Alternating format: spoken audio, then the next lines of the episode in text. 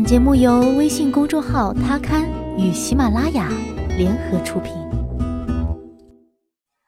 Hello，大家晚上好，欢迎收听今天的他，我是子轩。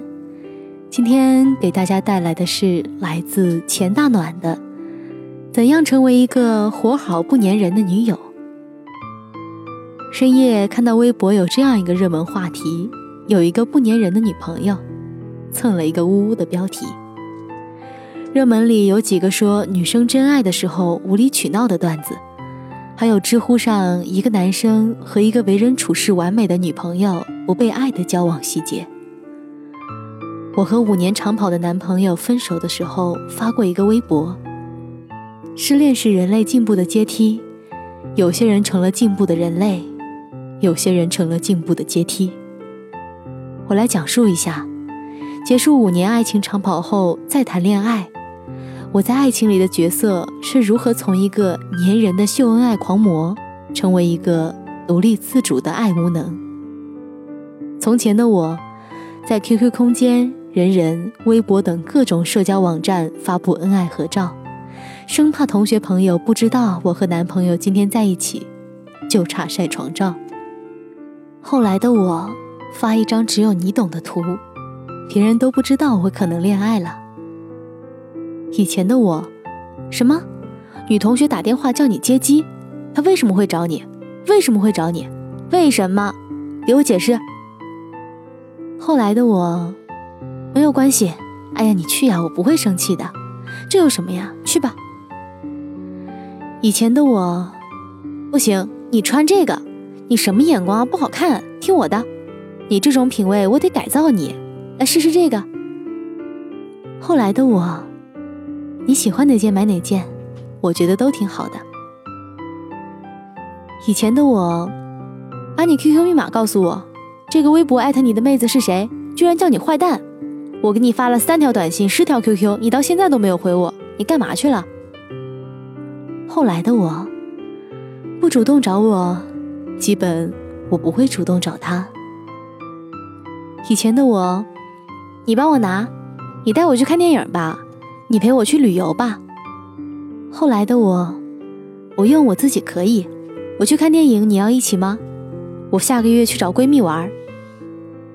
的确，分手以后我进步了，我学会了自己去看电影，自己去旅行。我结交了很多朋友，志同道合的和点亮我人生的长者。我开阔了世界，有了更多的朋友。我也愿意享受孤独。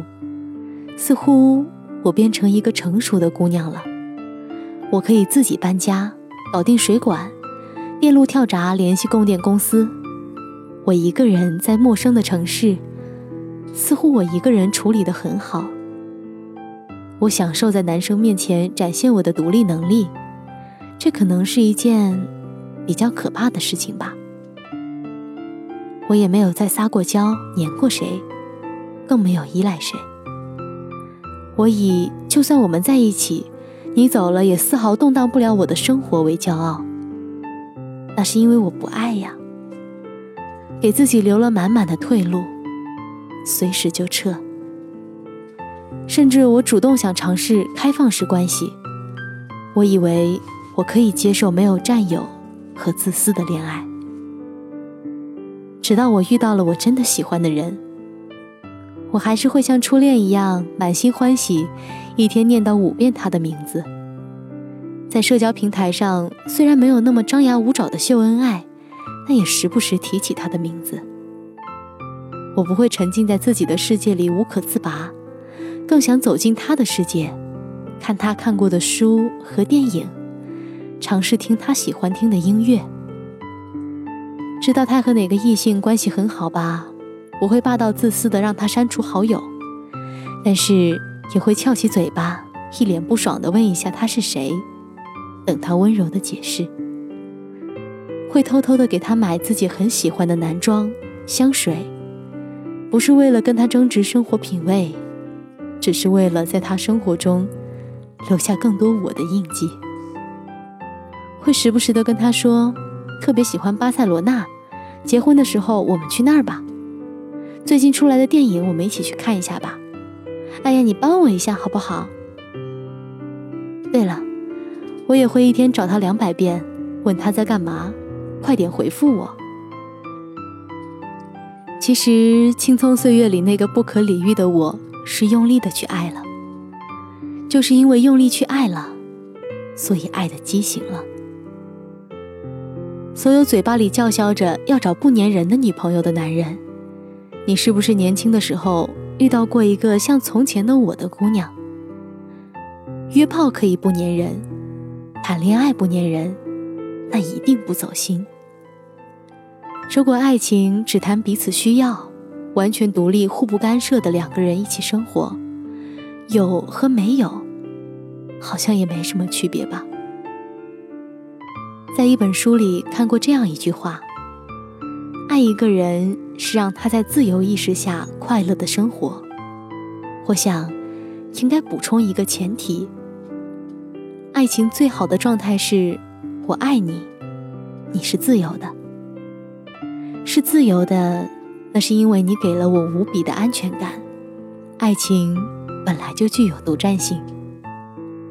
后来我再也不提开放式关系、开放式婚姻，因为我知道，无论是我能接受在他之外还有伴侣，还是能接受他在我之外还有伴侣，我都一定、肯定、绝对是不爱他的。我爱你。我会讲道理的黏你，并且我享受你同样的黏我。好了，感谢你收听今天的他，我是子轩，我们下期再见吧。